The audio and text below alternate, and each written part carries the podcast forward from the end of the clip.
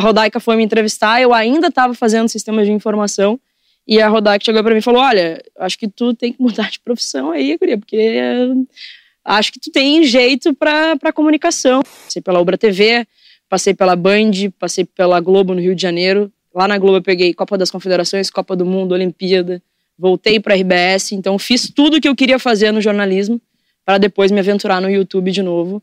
Eu não sou representante da torcida do Grêmio, eu sou representante do que eu penso. Se alguém se identificar com o que eu penso, legal, lindo, maravilhoso. Se não se identificar também tá tudo bem. Mas eu não posso falar por uma torcida. Eu...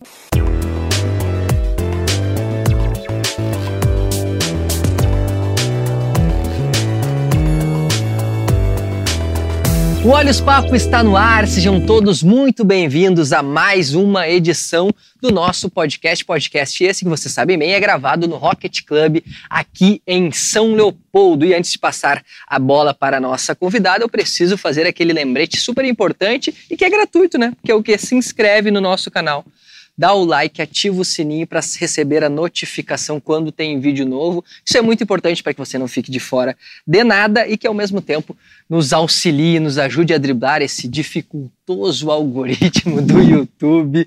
E quem sabe muito bem sobre as dificuldades do YouTube, das mídias sociais, é a Kek, a nossa convidada da vez. Tudo bem, Kek? Tudo bem, Matheus. Prazerzão estar tá falando contigo aqui. Obrigado pelo convite. Finalmente, né? É, tava encantado Tava encantado. Fazia um tempinho que a gente estava combinando aí, tava mas hoje, hoje foi. É verdade. A Kek a gente já tinha marcado diversas vezes, nosso querido Guilherme Biteco, produtor, ia e marcava e desmarcava algumas vezes por ela. Muitas das vezes foi foi culpa nossa, a gente confessa.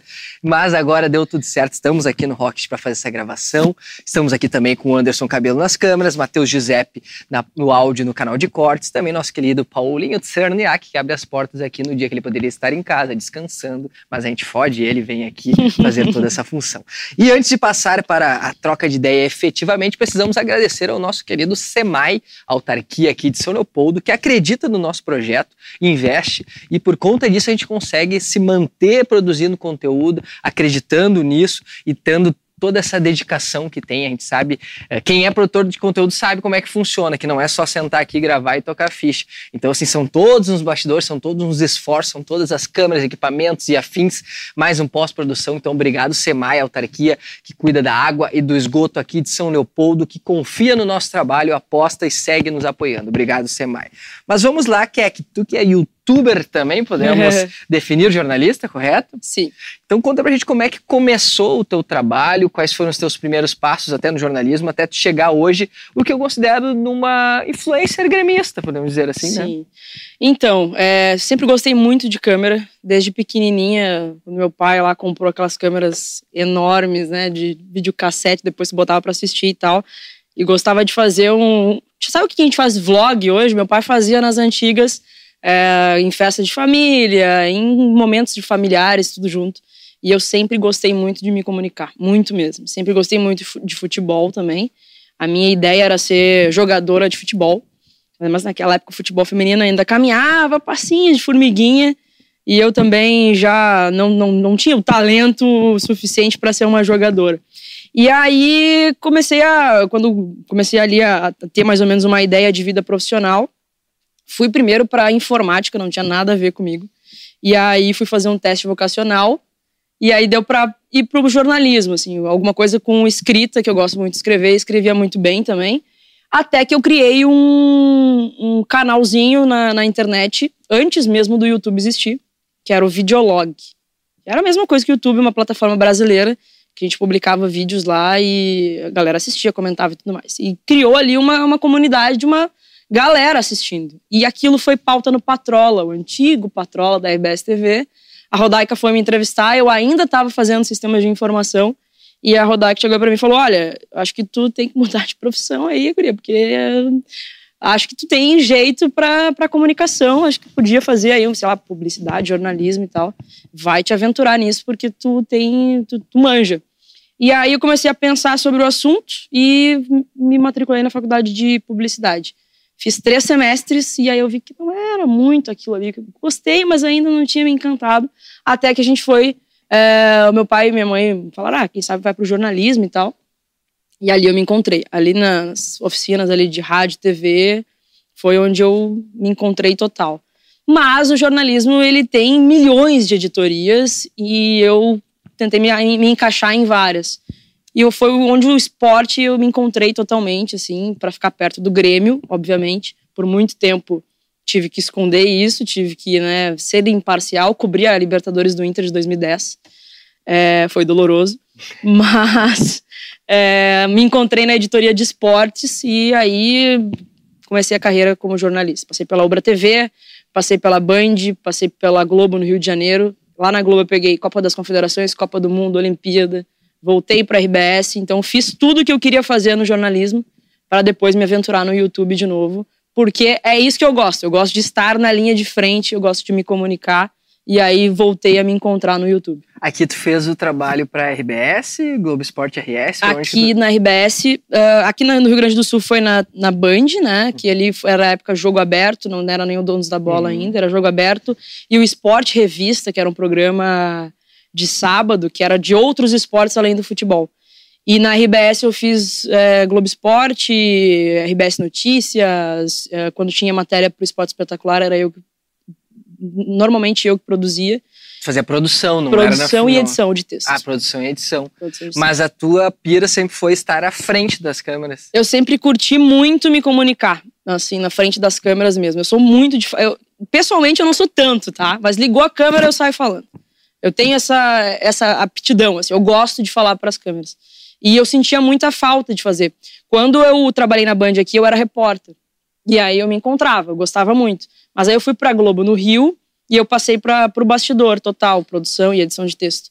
E aí eu gostava de fazer, gosto muito, até hoje gosto do cheiro da redação, mas eu quero e gosto muito de estar na linha de frente, assim, eu gosto muito de fazer vídeo, gosto muito de me comunicar, e hoje na internet a gente tem uma às vezes é, acaba sendo ruim também, mas a gente tem uma instantaneidade ali de publicar e as pessoas já terem uma reação do que tu tá, né? Tu, tu cria um relacionamento mais próximo com as pessoas, diferente da TV.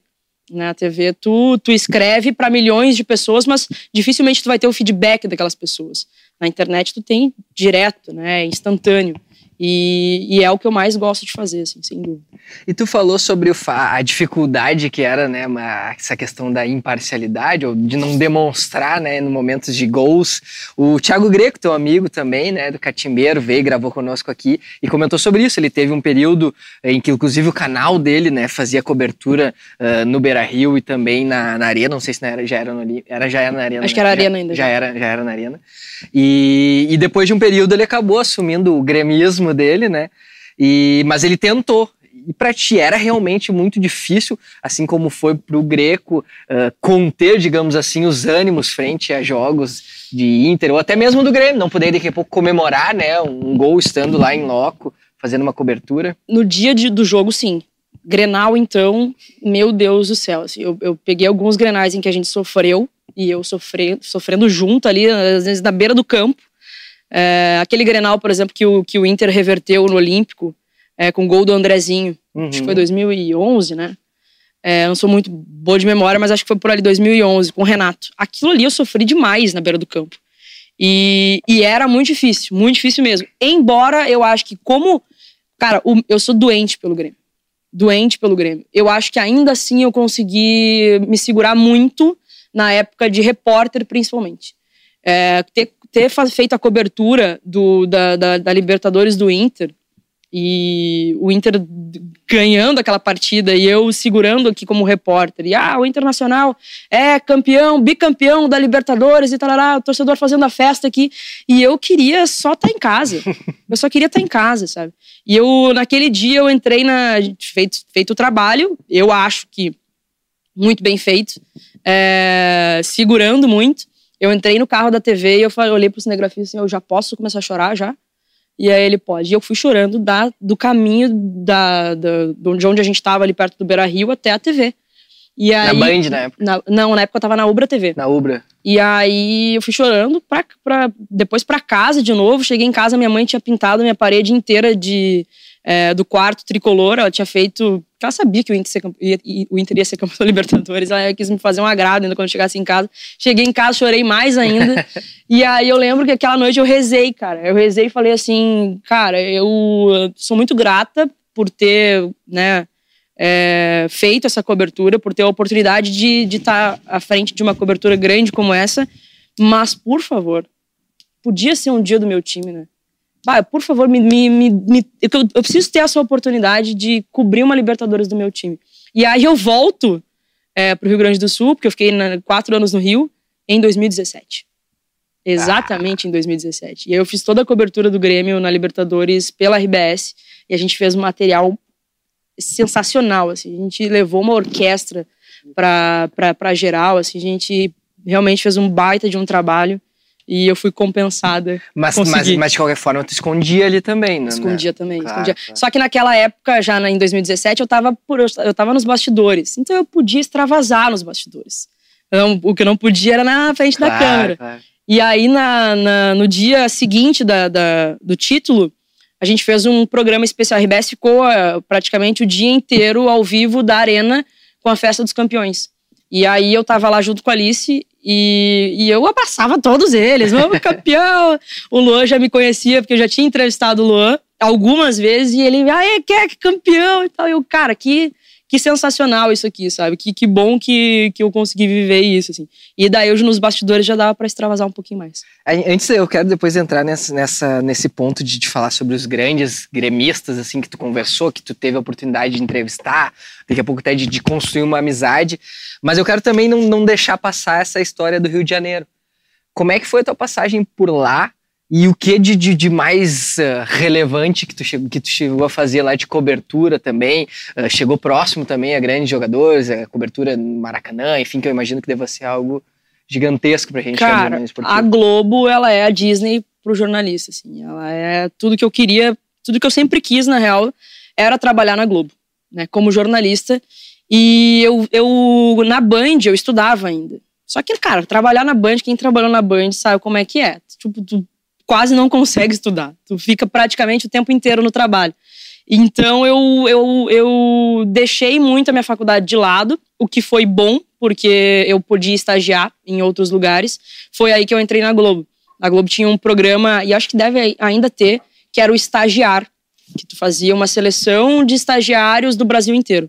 E aí eu me inscrevi. E por ter trabalhado na Band, pô, tu trabalhou na Band, tu trabalha em qualquer lugar. Em qualquer lugar. Eu tinha uma experiência muito boa. E aí era uma seleção de, acho que eram 11 mil pessoas, 11 mil estagiários, e eu passei para Globo, pro Sport TV e pro, pro Globo Esporte. Ponto .com na época, né? Mas para estágio, no caso? Para estágio. E aí eu entrei como estagiária e depois fui contratada e tal. Fiquei quatro anos. Eu peguei todo o ciclo de Copa das Confederações, depois Copa do Mundo e Olimpíadas no Brasil. Então, ter participado, de, eu, eu, peguei todos os programas da Globo. Eu peguei Globo Esporte, Esporte Espetacular, Corujão, Central da Copa, tudo, tudo que tu pode imaginar da Globo eu peguei. E foi, cara, a maior experiência da minha vida, assim. Se a, se a Band foi a minha escola, a Globo foi a, a faculdade, assim. E, e, durante a Copa das Confederações, tu lembra de algum jogador, assim, muito foda, muito ídolo, que teve próximo de ti, que tu teve a oportunidade? Ou tu estava mais na produção, mais dentro da redação? Eu estava mais na redação, mas eu fiz a central da Copa, que era hum. com o Thiago Leifert é, e o Caio Ribeiro na época. Depois, na Copa do Mundo, foi com o Escobar.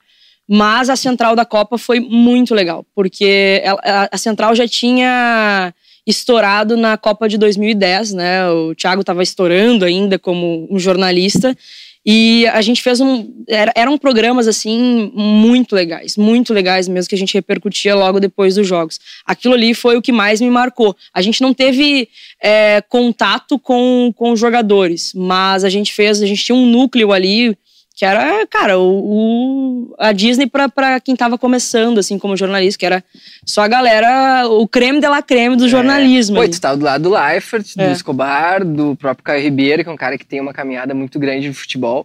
Como é que era esse contato com eles? Era uma parceria forte? Eles eram, são os caras legais? Muito, muito legais. O Thiago, nessa época da Central da Copa, vinha uma galera de São Paulo, que era o Caio, o Thiago e tal e gente, eles ficavam uh, alocados no Rio durante todo o período da Copa das Confederações. E a gente fez uma família ali, a gente jogava bola, a gente jogou bola juntos. Joguei bola com Caio Ribeiro, no mesmo time.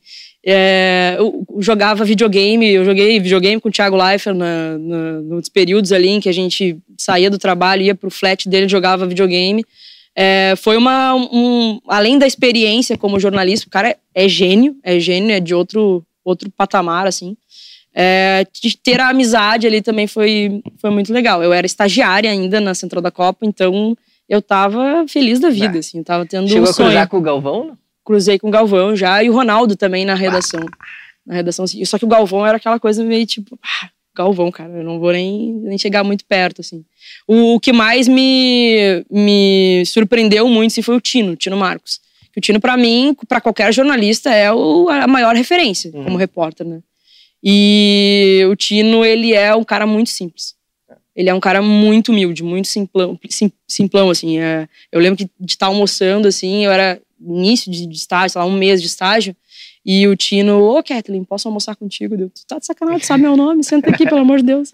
E ele era o cara, uma grande referência, assim, um cara muito gente boa de convívio, assim. Era um cara que quase nunca estava na redação, porque estava sempre viajando pelo mundo inteiro, mas quando estava na redação, ele era, ele sempre foi muito querido com todo mundo. E o Ronaldo? Ronaldo não cheguei nem perto, né? Ah, não chegou. não cheguei nem perto, assim. É, era mais da turma do Galvão ali, É. a gente ficava meio distante, mas ah, naquela, naquele negócio, putz, o Ronaldo tá aqui na minha frente, o Ronaldo fenômeno, sabe? E eu tinha muito cuidado, assim, eu sempre tive muito cuidado pra não, não tietar, Tá. sabe? Porque isso é, faz parte da nossa profissão e é pra ser normal na nossa profissão. A gente vai, daqui a pouco, ter a oportunidade de entrevistar esses caras. Sabe? Então eu tinha um- um- uma certa distância, assim, um, um controle, mas por dentro eu tava ali, caraca. Teve uma vez, cara, que eu peguei, eu- a gente tava numa produção de um, de um especial, 40 anos do Esporte Espetacular, que eu tava cuidando, descendo a, a escada rolante com a Marta, com o Felipe Massa e com a Hortência atrás de mim. Cara, E, tipo, a Marta é uma das maiores referências pra, da minha vida, assim. E, e eu ali, só que ó, nesse dia eu fiz uma selfiezinha, ó, vamos fazer uma selfiezinha aqui e tal.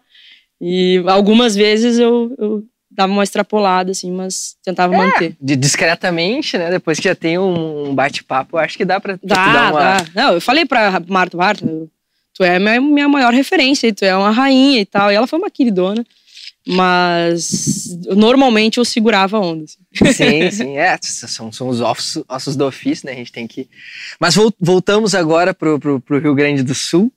Aí tu chega aqui, quando que tu surge essa ideia de, poxa, eu vou ser a minha própria chefe, vou produzir meu conteúdo de forma independente, né? Já teve uma trajetória, pô, pelas, pelos maiores veículos eh, locais, né? E também nacionais, porque tu teve essa passagem lá pela Globo. Uhum. Quando que tu, tu viu que, poxa, não, eu tenho condição de, de fazer isso e colocou efetivamente em prática? Cara, isso começou no Rio de Janeiro ainda. Porque é, em 2014 ali foi quando eu comecei a descobrir os youtubers. Eles já existiam antes, mas eu não tinha nem me ligado nisso ainda. Quando eu comecei a assistir, comecei a assistir o canal da Kéfera na época. E, e eu ah, comecei a assistir e tal, achei legal a, a maneira de produção. E aí eu- uma vez a Kéfera falou que ela conseguia muito tranquilamente viver de YouTube. E eu, como assim? Tu consegue viver fazendo vídeo? E eu já fazia vídeo na época 2007, mais ou menos, no Videolog. E eu olhava pra cara, ela faz o que eu fazia na época, praticamente. Um canal com que tu grava ali com os teus amigos ou pega determinado tema e explora, era o que eu mais ou menos era mais ou menos o que eu fazia. Dá pra viver disso? E aí eu comecei a começou a me dar uma pulga atrás da orelha assim. E aí eu já tava um pouco incomodada também com algumas coisas da, da profissão, tipo, eh, ser jornalista não é fácil também. E mesmo na Globo, às vezes tu olha pro lado, tu vê que tem colegas que são muito mais velhos que tu e que estão ali no mesmo lugar sempre e ganhando a mesma coisa que tu. E aí eu ficava pensando, cara, é, é isso que eu quero pra minha vida ou eu posso ir além? Eu acho que eu já fiz tudo que eu queria aqui, né? E aí, depois do, do- Acabou meu contrato na Globo, depois do acidente da Chapecoense, aquilo ali me bugou completamente a cabeça, porque eu perdi muitos amigos ali. E aí eu comecei a pensar, cara, eu acho que eu não vou ficar muito tempo no Rio de Janeiro, não. Acho que já tá na hora de voltar. É, eu não gosto de. Eu não gosto de viver no limite das coisas. Lá no Rio de Janeiro é tudo muito caro. Ia pagar aluguel, e é a, a despesa de vida e tudo mais. Então eu tava sempre no limite. Não conseguia guardar dinheiro só. nada. Com salário de jornalista, não conseguia guardar dinheiro pra nada. Eu comecei a pensar, cara, é isso que eu quero pra minha vida. E aí, lá na Globo mesmo, eu criei um canal. Criei o, o, o, o videocack ali, que inicialmente era pra ser é, falar sobre coisas do cotidiano, temas do cotidiano, temas da minha vida e tal. Era tentar resgatar aquilo que eu tinha em 2007. Só que aí, 2016, o Grêmio começou a, a, a ir longe na Copa do Brasil. E eu morava no Rio, eu peguei e fui para BH na, na, semifinal e na final. Na semifinal eu, ah, vou gravar aqui despretensiosamente. Já tinha falado nas redes sociais que eu era gremista. É, vou gravar a minha ida para BH. E aí gravei, fiz um vlog, postei e aí começou a vir muita gente seguir e tal. E eu, cara, acho que tem algum negócio aqui. Tem alguma coisa aqui. Aí eu fiz aquela reta final toda, peguei a semifinal contra o Cruzeiro em BH e depois vi, é, fui para final em BH de novo e vim para Porto Alegre também para final. E ali eu criei uma saga, assim, uh, do pé quente e tal, porque, putz, o Grêmio tava numa seca enorme e tava se assim, encaminhando para vencer um título, né? E aí ali eu gravei tudo que eu podia gravar, continuei fazendo vídeos toda semana e se é, criou-se ali uma comunidade gremista. Deu, cara, não tem mais como voltar para temas do cotidiano. Esse canal agora vai ser do Grêmio. O Grêmio faz parte da minha vida, é uma enorme parte da minha vida, então vamos seguir nessa pegada aqui. E aí eu vou, tomei a decisão de voltar para Porto Alegre para empreender e aí tocar ficha no canal. Só que quando eu cheguei aqui, tinha uma oportunidade na RBS, que era a mesma coisa que eu fazia no Rio de Janeiro. E eu nunca tinha trabalhado na RBS. E aí eu, cara, vou pra RBS. Vou ficar um ano lá. E aí eu consigo guardar dinheiro, porque não preciso pagar aluguel, não preciso uhum. nada. Vou ficar um ano na RBS, vou ter essa experiência aqui. É... Aí peguei a Libertadores 2017, perdi no meu canal, mas ganhei como jornalista. E ali eu, tá, agora já tá na hora de, de sair. E aí eu montei minha agência. E aí comecei a me dedicar totalmente no canal. Assim. Aí virou a chave total. E aí tô desde 2018 já trabalhando como, como produtora de conteúdo, mas eu também tenho a minha agência é, de comunicação. Ah, tu oferece outros serviços também? Sim, é, como, tudo começou com a, com a Kiwi, né, que é a minha agência. A, a Kiwi, ela me dá o suporte, lá no início me dava o suporte para que eu pudesse produzir meu canal, porque no, no início meu canal não, não tinha como rentabilizar, uhum. né? Não, não, o, Ad, o AdSense não pagava as minhas contas, eu não tinha patrocínio ainda. Hoje já tem patrocínio e tal, então já tá mais legal. Mas lá no início a Kiwi me deu uma sustentação para que eu tivesse a tranquilidade de produzir conteúdo. E aí a Kiwi também é uma produtora de, de, de conteúdo que é, faz as redes sociais das empresas. Ah, tu tem esse, esse, esse outro trabalho paralelo. Que a me ajuda também. Ou tem mais alguém na, na, tua empresa hoje? Eu comecei com um sócio, hoje a gente tá com seis pessoas, mais ou menos. É, eu toco sozinha, o meu sócio saiu, eu toco sozinha. E é, a Kiwi, ela é o meu braço, o meu principal braço, né? Que me dá tranquilidade também para produzir conteúdo. E aí tu volta, tem essa situação do. Ah, não, um adendo que eu não poderia esquecer. A RBS, tu chegou a tentar uh, conversar com eles para que tu pudesse fazer em paralelo o teu canal ou não? Como tu se empregou lá, tu já pensou, não, não, não vou nem. Eu, eh, quando eles me contrataram, eles já sabiam do canal, uhum. já me conheciam antes. E aí, na entrevista ali, né, no nosso papo, eu falei: Ó, tem um canal no YouTube, provavelmente vou ter que parar, né? E aí eles, sim, vai ter que parar, porque a gente vê como um concorrente. E aí eu, tá, mas não preciso excluir. Não, não preciso excluir, só não vai ficar gritando gol no Twitter. que era uma coisa que eu fazia muito. Deu, tá, tudo bem. Aí volta aquele. Porque assim, eu na RBS, tu bota meu. Naquela altura do campeonato, tu bota meu nome no Google, eu tô cantando o hino do Grêmio. Era fato. Eu falei, eu deixei bem claro isso. Vai ser muito fácil de, entender, de, de saber que eu sou gremista. Tem algum problema? Não, não tem nenhum problema, porque tu tá nos bastidores aqui, não, não vai ter galho. Então tá. E aí não precisei excluir nada, deixei meu canal ali quietinho por um, um tempo, acho que foi um ano, por aí, um ano, uns, uns 11, 11 meses mais ou menos. Deixei ele quietinho ali e tive que me focar, na, tive que focar totalmente na RBS. E hoje tu não te vê mais trabalhando para uma empresa, assim? Cara, o que, que eu vou te dizer? Eu não gostaria, tá? O futuro a Deus pertence, porque a gente daqui a pouco pode dar sei lá, dar alguma coisa errada e, e eu ter que voltar para o mercado. Mas não é o que eu gostaria. Eu sinto saudade da redação, porque a redação é um ambiente muito massa. É, eu sempre falei que eu seria muito feliz se eu tivesse meus quatro dias da semana é, trabalhando com o que eu trabalho e um na redação, ou sei lá, 15 dias trabalhando com o que eu trabalho e um na redação. E hoje eu tenho isso, porque eu faço o conteúdo também para o GE.com. Então, hoje, por exemplo, eu tava lá na RBS gravando podcast. Então eu ah, sentia... tu vai lá hoje, tu tem essa parada. Hoje ah, tenho. Então eu sinto ainda o cheirinho da redação, aquela conversa de redação, mas eu é aquela coisa, eu gosto de trabalhar como jornalista, acho foi muito importante na minha vida. Eu sou muito uh, grata ao jornalismo e tudo que eu consigo, consigo construir, mas eu amo o que eu faço hoje. Eu não seria infeliz trabalhando como jornalista, tá? Mas é que eu consegui descobrir algo melhor ainda para para minha vida. Eu consegui, eu tive o privilégio de me descobrir mais ainda, sabe? Mas eu acho eu curto pra caramba também a questão dele. Eu te considero, assim como outros jornalistas ou comunicadores, nem todos são efetivamente jornalistas, que, que integram uma, uma cena, talvez porto-alegrense ou de região metropolitana, que ascendeu nesses últimos anos agora, né, em função dessas questões de criações de podcasts. Uh, recentemente tu esteve no, no Tudo em Off com o Duda, né?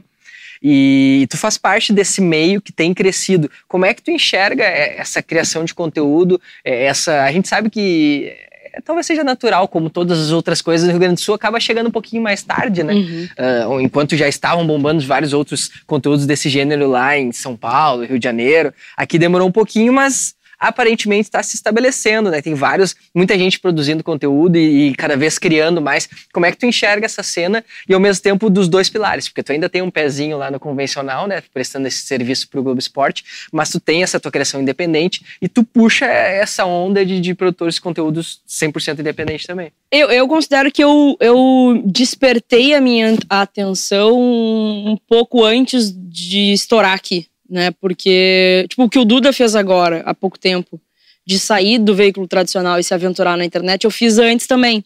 É, e eu considero que, cara, cada vez mais isso vai ser comum. Porque a internet, ela é. Ela, ela te dá uma liberdade absurda. Tu vai ter que trabalhar muito, muito. Eu demorei quatro anos para começar a monetizar. Todo, nem todo mundo vai ter esse tempo né? Tu vai conseguir. Eu, eu, eu, sou uma, eu tenho total noção dos meus privilégios. Eu fui privilegiada que eu consegui produzir durante quatro anos, mas eu, eu, eu tinha outras formas de renda para que eu não ficasse dependente do meu canal. Porque se eu ficasse dependente do meu canal durante quatro anos, eu morria de fome. Não tinha como. E muita gente não consegue fazer isso. Então, tu tem que ter noção de que tu vai trabalhar muito, que as coisas podem demorar muito para acontecer né? Se tu não é, sei lá, uma pessoa que saiu da. O Duda, por exemplo. O Duda tinha uma escola absurda, uma, uma comunidade absurda que já seguia ele. Então, e ele trabalha muito mesmo assim. É, mas ele já tinha ali uma galera que já acompanhava ele. Começar do zero uma parada onde quase uh, ninguém te conhece é, é complicado. Tu tem que saber que tu vai, vai ter que ralar muito antes de, de, de é, começar a render frutos. Com a experiência da agência, a gente vê que muita gente se engana, assim, muita gente, ah, eu quero criar um canal no YouTube porque dá dinheiro, agora tá dando dinheiro e tal, é, mas não tem o tempo de maturação, não tem como esperar é, finalmente começar a render os frutos, porque vai demorar. Se tu não tem um canhão atrás de ti, vai vai demorar. E eu vejo que aqui demorou bastante, como polo, assim, de, de produção de conteúdo, demorou muito, mas começou uh, uma sementinha bem legal plantada, acho que pelo JB. O João Batista Filho, uhum. acho que foi um dos primeiros jornalistas, assim, que virou a chave do YouTube e começou a monetizar de uma forma significativa. E aí abriu um leque ali, depois veio o Baldaço, veio Vaguinha, veio uma galera ali do jornalismo, o Duda veio uma galera do jornalismo e, e concentrou as, as, as energias ali e viu que é um mercado muito interessante realmente para monetizar, para te comunicar, mas para monetizar também. E eu acho que, cara, é um caminho sem volta, assim, eh, vai ter muito, eu acho que a, a, os veículos tradicionais vão perder muita gente ainda se não abrirem a cabeça, né? Esse negócio de exclusividade, se não mudar, vai perder todo mundo, vai perder todo mundo para a internet. Uns podem se dar muito bem, outros podem, pode ser que não dê certo e queira voltar para o veículo tradicional depois. Mas se, a, se, os, se, os, veículos não abrirem a cabeça nesse sentido, vão perder muitos profissionais. Tu foi, tu foi falando e eu fui enxergando a nossa situação aqui, né? que a gente tá, agora em julho a gente fecha um ano né, do nosso projeto. Obviamente, né, que nem tu disse, ainda a gente está devagarinho, né? Não temos uh, os holofotes, como tu mesmo comentou, que é um, é um baita de um, de um privilégio. Mas, ah, mas é, uma, é uma dedicação, é, é um uma continuidade, é uma formiguinha a entender que, que talvez os números não vão ser, ou daqui a pouco eles chegam num mês e no outro eles já estão bem abaixo. Então é uma luta, né, em, que a gente está sempre debatendo para tentar melhorar e debatendo, pegando os, as estatísticas. Ah, por que, que esse vídeo não deu legal? Uhum. Por que, que a retenção desse foi baixa? É todo um estudo e é sempre né, a busca é. de, de, respostas é. para tentar crescer, mas é, mas é uma é realmente tem que ter muita persistência. Muito. E hoje tu, tu enxerga que possa ali adiante ter, porque por mais que a gente fale que tem o conteúdo independente, aqui no Sul especificamente, os grandes são os ex-RBS, uh, é. são os ex-Band, né? É. Não, ainda não tem um independente 100% que nunca botou um pé num veículo, né? Tu já vê alguém surgindo, vê um movimento que possa surgir. Em São Paulo, já acho que já tem, talvez, pessoas que, que trilharam um percurso distinto. É, eu acho que em São Paulo a gente vê a galera que começou no YouTube mesmo. É, ver uma galera mais raiz ali dos anos, é, dos primeiros anos ali de dos famosos youtubers ali, que foram vários ali que surgiram, Kéfera e tudo uhum. mais. É, mas aqui eu, eu, é uma boa pergunta, assim, eu não me lembro, não tenho. Acho que o Thiago é um. Não, mas o Thiago ainda, ainda assim trabalhou em veículo, né? Então, difícil, difícil, difícil achar alguém assim que não tenha é, passado por algum veículo tradicional, assim, que não tenha já tipo, construído ali uma, uma certa comunidade. Porque aqui parece que o caminho é um pouquinho mais longo mesmo, né? Tem que ter um pouquinho mais de paciência. Até a questão de marcas hoje em dia, eu ainda vejo que as marcas não olham tanto para cá. Né?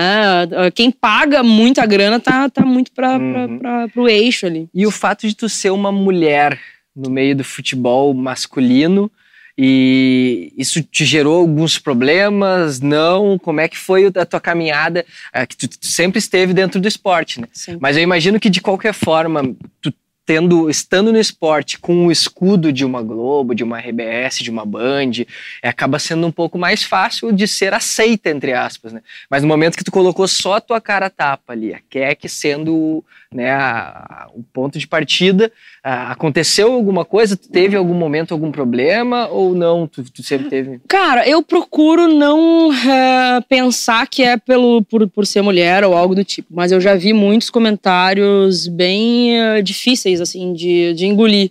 Por exemplo, quando surgiu ali uh, o projeto da Voz da Torcida, do, do Globespot.com, ali do GE.com, o nome do projeto ele é muito complicado. Ainda mais para uma, uma, mentalidade que a gente tem aqui uh, no Rio Grande do Sul. Ah, muitos, muito, muita gente falando, mas como assim a voz da torcida? Eu dei aí a minha licença para que ela falasse por mim. Ah, é um nome de um projeto que eu, eu acho questionável também. Na época eu até falei ah, eu acho que não é legal botar um, como se fosse uma. É um peso, é, né? Exato. Eu não sou representante da torcida do Grêmio. Eu sou representante do que eu penso. Se alguém se identificar com o que eu penso, legal, lindo, maravilhoso. Se não se identificar, também tá tudo bem. Mas eu não posso falar por uma torcida. Eu falo por mim. E ali no início do projeto, quando surgiu ali o, o, boom, é, eu vi muito comentário. Tipo, ah, uma, botaram uma mulher para falar de futebol, botaram uma mulher para falar do Grêmio. O Grêmio tá na situação que tá porque tem uma mulher no, falando de, de, de, sendo a nossa representante. Eu te confesso assim, que eu não dou bola. Eu, se eu, porque se eu desse bola e desse ouvido, eu não teria construído tudo que eu construí na minha vida profissional, sabe? É, eu realmente, eu já ouvi muita coisa absurda na redação, minha, eu já vi muitos colegas passarem por situações muito absurdas em redação. E a gente tinha ali uma, uma certa luta social, mas eu, eu procurei, assim, ó, não não dar bola para esse tipo de coisa, porque senão eu ia sofrer e meu caminho ia ser muito mais longo. Mas que sim, a gente tem que provar duas vezes, três vezes, quatro vezes mais que a gente pode, que a gente está falando de uma coisa que a gente entende, isso é fato. Isso é Mas é tu carrega esse compromisso, porque, por exemplo, tem um projeto Clube das GU com a Monique, né? Uhum. Que ele, ele carrega um pouco disso, de, de trazer a, a, as mulheres mesmo para frente da, dessa, dessa pauta. Cara, eu, eu me considero uh, uma pessoa que tem várias, várias bandeiras sociais. É, isso, ser mulher no meio que eu vivo e no, fazendo o que eu faço, que é tipo vlog de torcida, é, entrevistar os caras, no, sendo independente, é, eu, eu, eu sei que eu tô cortando um matinho ali para que outras mulheres consigam é, tenham um caminho um pouco mais tranquilo. Se eu tiver que apanhar para que esse caminho seja mais tranquilo, para mim, lindo, maravilhoso. Para o futebol feminino também. Eu, eu, eu, eu, eu me sinto na obrigação de fazer conteúdo de futebol feminino, porque se, não, se eu não fizer, eu não sei quem vai fazer. Hoje as pessoas estão tendo um olhar mais carinhoso para o futebol feminino. O futebol feminino cresceu.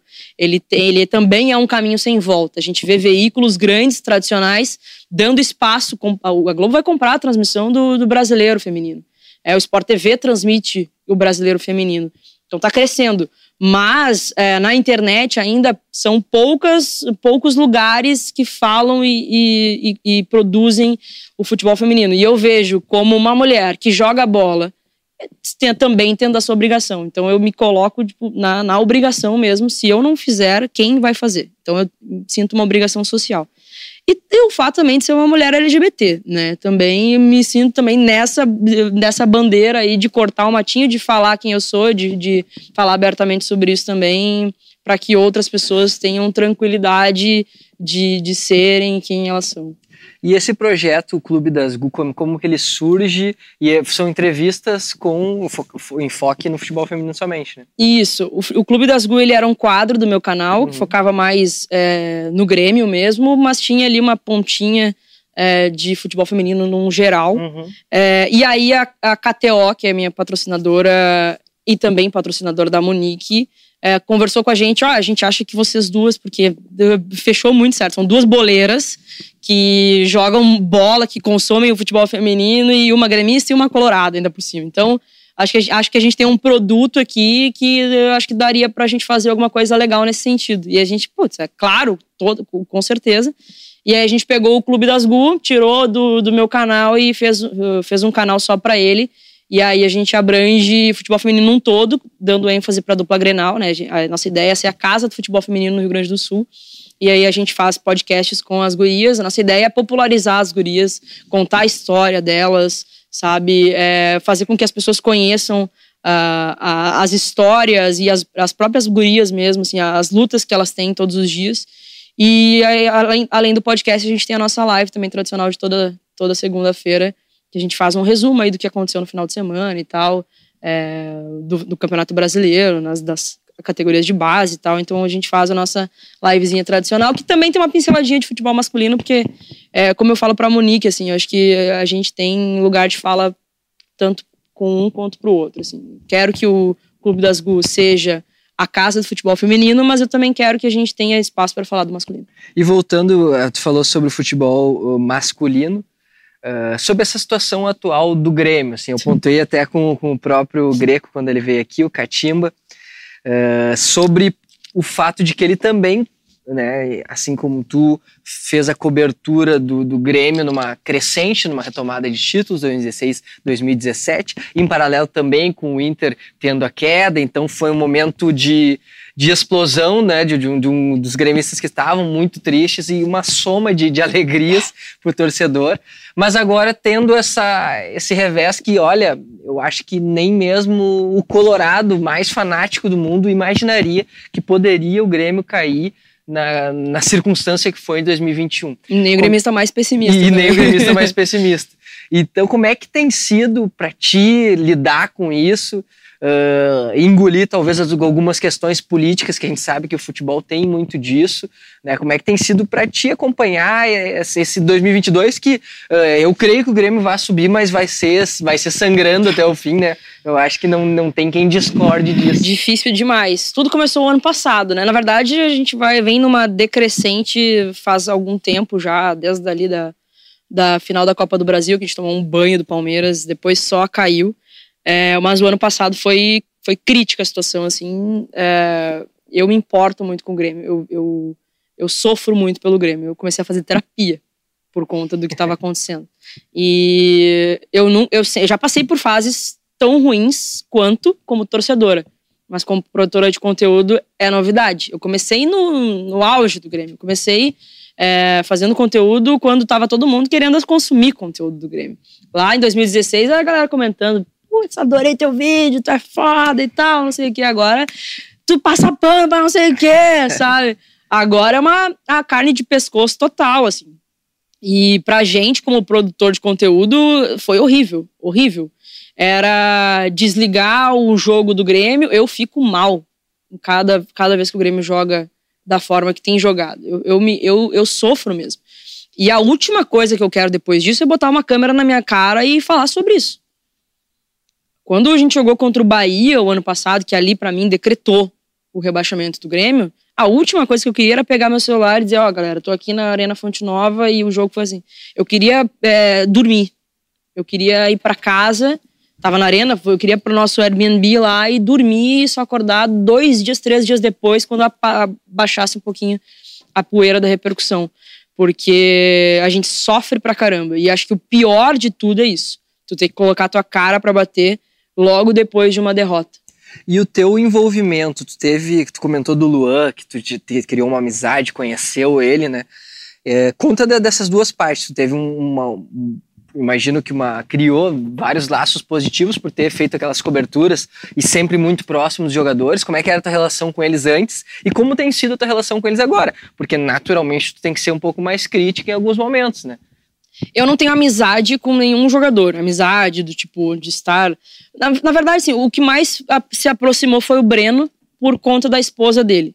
A esposa dele é uma querida e aí a gente já fez alguma, algumas coisas juntos e tal. Mas amizade, amizade, de alguém, de eles me contarem alguma coisa de que tá acontecendo, nada. Com o Luan foi o seguinte: em 2014 eu tava na Globo, o Luan surgindo no Grêmio, é, ele era uma das promessas da base do Grêmio e a gente estava fazendo uma série do esporte espetacular que era Promessas do Brasileirão. E aí o nome do Luan surgiu e eles me mandaram para Porto Alegre para fazer o Luan. E o Luan não, trocava duas palavras. O Luan era muito difícil de arrancar qualquer coisa Luan. Eu lembro que eu cheguei no assessor do Luan e falei: olha só, a gente precisa fazer um trabalho legal com ele aqui, porque não, eu, não, não vou conseguir usar nada da entrevista. E aí ele, não, ele tá surgindo agora e tal, não sei o quê. E eu dei muita moral pro Luan naquele dia. A gente, a gente, eu tentei descontrair ao máximo possível, assim, o máximo, vou tentar arrancar o que eu puder dele. E a gente deu volta no Olímpico, né? Foi na época do Olímpico, né? a gente deu volta no Olímpico e tal. E aí, foi no Olímpico na Arena? 2014? Já, já, já era Arena. Já era, já era Arena. Já, era, arena. era no CT. Era no é. CT. A gente deu volta no CT e tal. A gente é, foi, foi bem legal, uma gravação bem bacana. Não, mas eu acho que foi no Olímpico, sim. Tem um, o Luan jogou no Olímpico? Jogou. Eu tenho uma, uma foto dele uh, dentro da, da, de uma salinha que tinha no Olímpico. Era no Olímpico, sim. e ele já estava no profissional? Já estava no profissional. Já estava no profissional. Acho que foi 2013, alguma coisa assim. Uhum. Uh, e aí ele estava surgindo com o Felipão, se eu não me engano. E aí uh, o, eu nunca vou esquecer que o meu cinegrafista falou assim, cara, uh, esse menino, se ele vingar, ele vai lembrar muito de ti, porque tu foi muito querida com ele, foi muito legal com ele. Tu, tipo, tu, tu veio lá do Rio de Janeiro para fazer uma matéria com ele como se ele fosse uma promessa e tal. E eu acho que ele vai lembrar de ti. E eu fiquei com aquilo na cabeça. Eu, eu espero que esse menino lembre de mim mesmo futuramente. E depois teve várias outras oportunidades também que eu consegui entrevistar ele, mas uh, nada muito próximo. Ele sabia quem eu era, mas nada muito próximo. E quando o Luan tava para sair do 2017, eu entrevistei ele também na RBS, uhum. fiz matéria com a camisa 7 e tal. Uh, já tinha tido um contato maior com ele. E quando ele tava para sair do Grêmio, eu já tava com o meu canal. E aí eu sou muito Luanete, assim. O Luan, para mim, ele foi um dos caras que foi fundamental para essa retomada do Grêmio. Foi um cara que brigou por nós, assim, dentro de campo e fora dele com as provocações do Sacha e tudo mais, toda aquela parada ali. E eu era, me identificava muito com o Luan, assim. E aí eu, eu falei com o assessor do Grêmio na época, o JP. Cara, eu tô, eu acho que o Luan vai sair. E eu preciso muito conversar com o Luan, preciso muito entregar um carinho para ele. Eu quero que o Luan saia do Grêmio entendendo a importância que ele teve pra gente. Porque teve o Luan passou por poucas e boas aqui, né? E aí eu queria que o Luan saísse entendendo o que, o que ele, o que aconteceu, o que ele foi significativo aqui. E aí ele, bah, que vai ser muito difícil que tu consiga falar com o Luan. Todo mundo quer falar com o Luan agora. Deu, cara, mas faz o seguinte, ó, fala quem é. Diz que é que sou eu e tal, ele vai lembrar de mim. Eu lembrei daquela entrevista, ele vai lembrar de mim. E aí deu cinco minutos, o JP mandou, tá, ele topou, vamos fazer e tal, não sei o quê. E aí eu, a gente fez um quadro com uma homenagem para ele, com a coroa de reizinho e tal, e eu pedi diversos vídeos de torcedores é, falando o quanto ele era importante para mostrar para ele naquele dia. E ele chorou na entrevista, foi muito legal. Foi a última entrevista do Luan com a camisa do Grêmio. E ali foi um, um, uma parada muito legal que, que eu considero assim um dos grandes feitos do canal, assim que eu consegui falar pro Luan o quão ele foi importante para a torcida do Grêmio. Logo depois da entrevista, ele me chamou no Instagram e pediu o vídeo. Ele pediu o vídeo que, que a gente tinha mostrado para ele porque ele queria guardar de recordação. E aí eu falei, tá, vai embora, né? Certo que vai. e ali foi muito legal. E como é que é tu enxergar hoje a situação na qual o Luan está inserido, assim, de, de incertezas no futebol, digamos assim, pra deixar por, por assim? Triste demais, demais, assim. Eu não, não, não imaginei que fosse a ser assim como é. Ele já estava num período ali do Grêmio que é, já estava declinando mas eu não queria que ele saísse de jeito nenhum. Grande parte da torcida também. Ainda tinha um carinho, ainda tem um carinho muito grande por ele. Acho que se fizer uma enquete hoje em dia, muita gente vai querer que ele volte.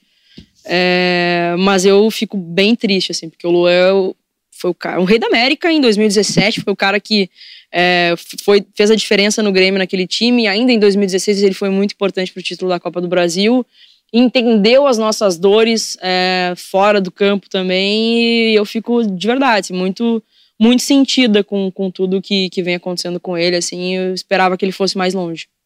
Direção do Grêmio. O que, que é que, é que tem para falar sobre isso? Direção do Grêmio foi do céu ao inferno né? É, eu, eu hoje falo que quem conseguiu enxergar que essa direção em 2016 2017 é, seria faria esse show de incompetência que está fazendo hoje merece um prêmio, porque eu não consegui enxergar.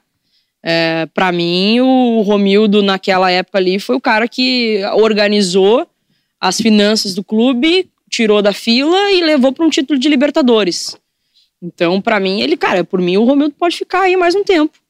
E aí acontece tudo o que aconteceu. Acho que Acho não, total por incompetência, por negligência, eu diria, porque parece que, ah, conquistamos tudo aqui, agora a gente pode nadar nos nossos louros e o clube praticamente foi abandonado. Muita gente é, que não entende de futebol, né, o Grêmio contratou muito mal, para mim isso é o câncer do Grêmio, as contratações, ou, ninguém consegue entender como um clube que tinha 15 milhões de folha mensais é, conseguiu ser rebaixado. O Grêmio perdia, para o Flamengo e para o Galo e para o Palmeiras, talvez, de folha, e conseguiu ser rebaixado, conseguiu uh, ficar o campeonato inteiro na zona de rebaixamento, é inexplicável. A façanha é surreal. E a incompetência tu atribui mais ao, ao futebol, setor futebol mesmo. Eu acho que não dá para tirar a culpa de todo mundo, né? Não tem como. Todo mundo tem a sua parcela de culpa para um desastre, o pior rebaixamento da história de um clube brasileiro. É, todo mundo tem a sua parcela de culpa, mas eu para mim a culpa maior é da direção que não soube é, ver o porquê que estava indo para por água abaixo, assim, sabe? Não soube entender, não soube reconhecer os seus erros, não soube fazer uma, uma autoavaliação, colocou gente, não soube é, não soube se despedir do Renato, porque entregou a chave para o Renato e aí quando o Renato sai deixa um vazio. E aí quando coloca alguém não vai preencher o vazio do Renato. Não se preparou para a saída do Renato, sabe? Então, assim, é um acúmulo de coisas que resultaram nessa, nesse absurdo que a gente viu o ano passado e que continua se repetindo, né? Porque minha preocupação. Uh, o ano passado aconteceu, infelizmente, agora a gente tem que engolir, mas a minha preocupação esse ano é que a gente está repetindo os mesmos erros do ano passado. O Grêmio ainda não entendeu porque caiu. Fizemos toda uma dança que começa na tua carreira, que começa sobre as partes positivas do Grêmio, as partes negativas aí do Rio de Janeiro, voltou. E nós temos um quadro aqui que se chama Olha Isso, em que o nosso convidado, a nossa convidada, eh, acaba trazendo algo, alguém, alguma experiência, alguma indicação Uh, que não, não, é que seja, que seja que te classifique ou que seja um rótulo, mas alguma coisa que tenha muito a ver contigo. Que é que quando as pessoas são uh, provocadas a, a, este quadro, elas, elas trazem para nós experiências do tipo, ah, uma viagem, um livro, uma série, um filme. Já o Bagé veio aqui gravou com a gente disse para faça terapia. É muito então, assim, importante. É, quais são as quais quais seria o, o olha isso que classifica muito a Keck ou que chega muito próximo a uma personalidade tua que tu poderia indicar para quem nos acompanhou até agora aqui no, no nosso vídeo? Cara, eu acho que faz muito parte da minha personalidade cantar. Cantar, eu, quando a gente falou que karaokê, eu sou a rainha do karaokê, botou no karaokê, eu vou monopolizar o, o microfone de todo mundo.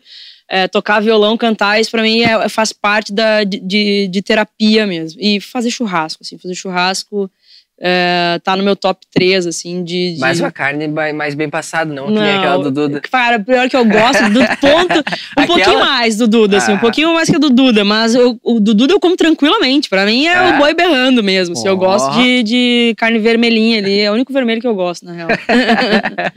então, olha, isso daqui é que é pega um violão. Pega um violão, assa uma carninha e, uma, uma... e toca um. É, eu vou falar, mas é sertanejo. Eu gosto de sertanejo.